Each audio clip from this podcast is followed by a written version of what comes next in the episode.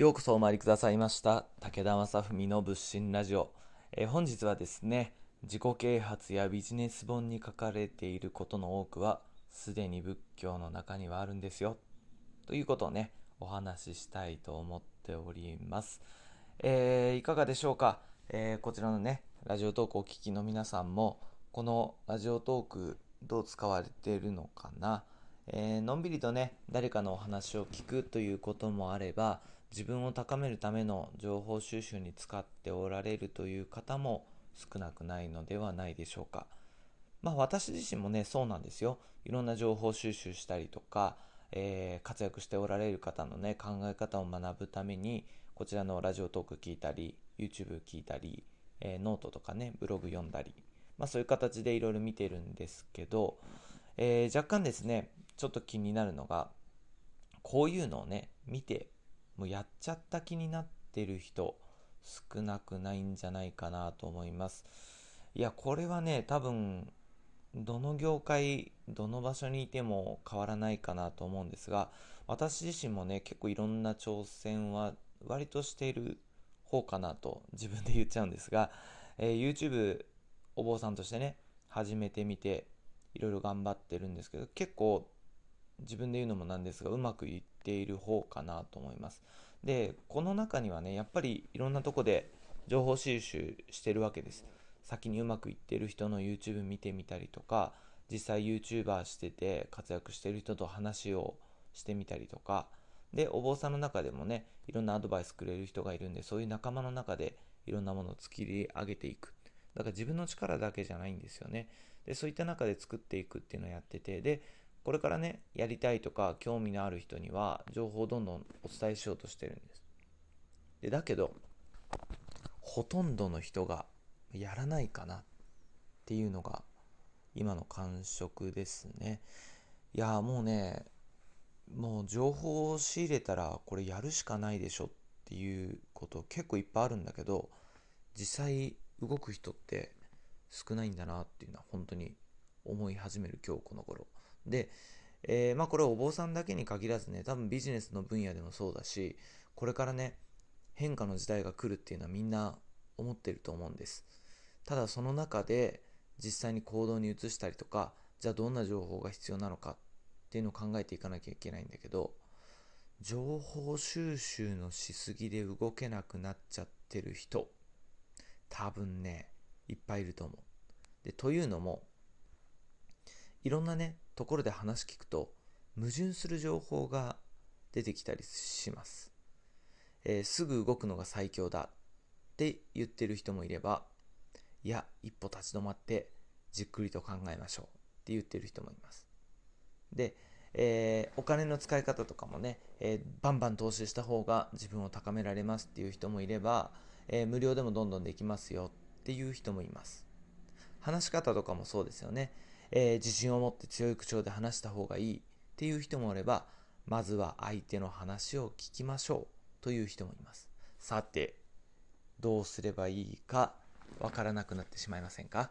えー自己啓発やビジネス本僕も好きなんですよ。たくさん読むんですけどこれをね読みすぎると頭でっかちになって行動できなくなっちゃう人っていうのがね多分たくさんいるんじゃないかなと思います。で、えーこれらの情報ね実は仏教の中には、えーかなりもう書いてあるものだなと思って僕なんかは見えちゃうんですね、えービジネス本とか自己啓発本とかに書いてあることって仏の教えの中にはもう当然あるんです。でまずね自分たちが何を情報収集して何を行動するべきなのかっていうのはこれ実はね他の人に決めてもらっててる時点でまずダメなんです。仏教では自灯明法灯明という言葉があるんですが自らを灯火とし法を灯火とする。自灯明法灯明でこれはね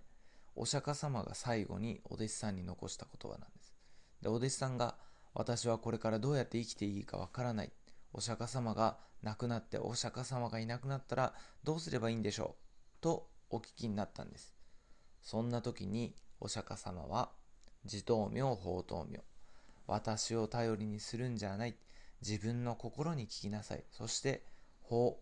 法というのはね、仏教の断りです。真理の断り、その教えに従っていきなさいとおっしゃいました。これね、大事なのは自灯明がまずあるんです。まずは自分の心に聞いて、で、それが仏教の理にかなっているのか聞いていきましょう。ということで、自分の心に聞いていくことを落としていってはダメなんです。で、これってビジネスでも何でも一緒だと思います。私たちは他の誰かすごい人が言っているからやろうかな、やめようかなって思っているうちはいろんな情報に振り回されていくばかりです。でもそうじゃない。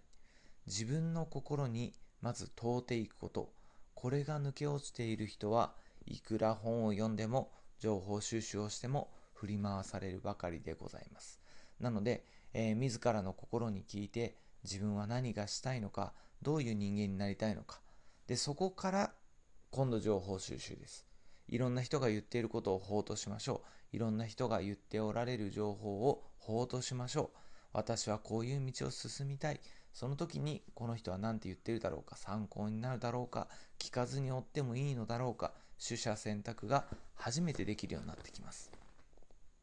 でね、えー、これから先ね、こういうビジネス本とか自己啓発本に書かれていることがいかに仏教とつながるか実はねコミュニケーションの仕方とか交渉の仕方とか、えー、企画の立て方、えー、バズらせ方みたいなものも実は仏教の中にヒントがあるんですよ、えー、このね仏心ラジオではこういうの時々撮っていこうかなと思ってます。で YouTube のね仏心チャンネルの方はあんまりこういう踏み込んだ話はしないでおこうかなと思っていますどっちかっていうとね広く、まあ、いわゆる仏教に対してみんなが思っているイメージの話をしていこうと思ってます。で、この仏心ラジオの方では、え、仏教ってそんな見方があるのっていうような、ちょっと切り込んだ内容、えー、お伝えしていこうかと思ってますので、えー、ちょっとね、自分の中で新しい見方が欲しいとか、仏教的なこう価値観の鋭さみたいなものを身につけたいなと思う人は、ぜひフォローいただいて、今後もね、ご視聴いただけると嬉しく思います。はい、えー、それでは最後までお聴きくださりありがとうございました。またのお参りをお待ちしております。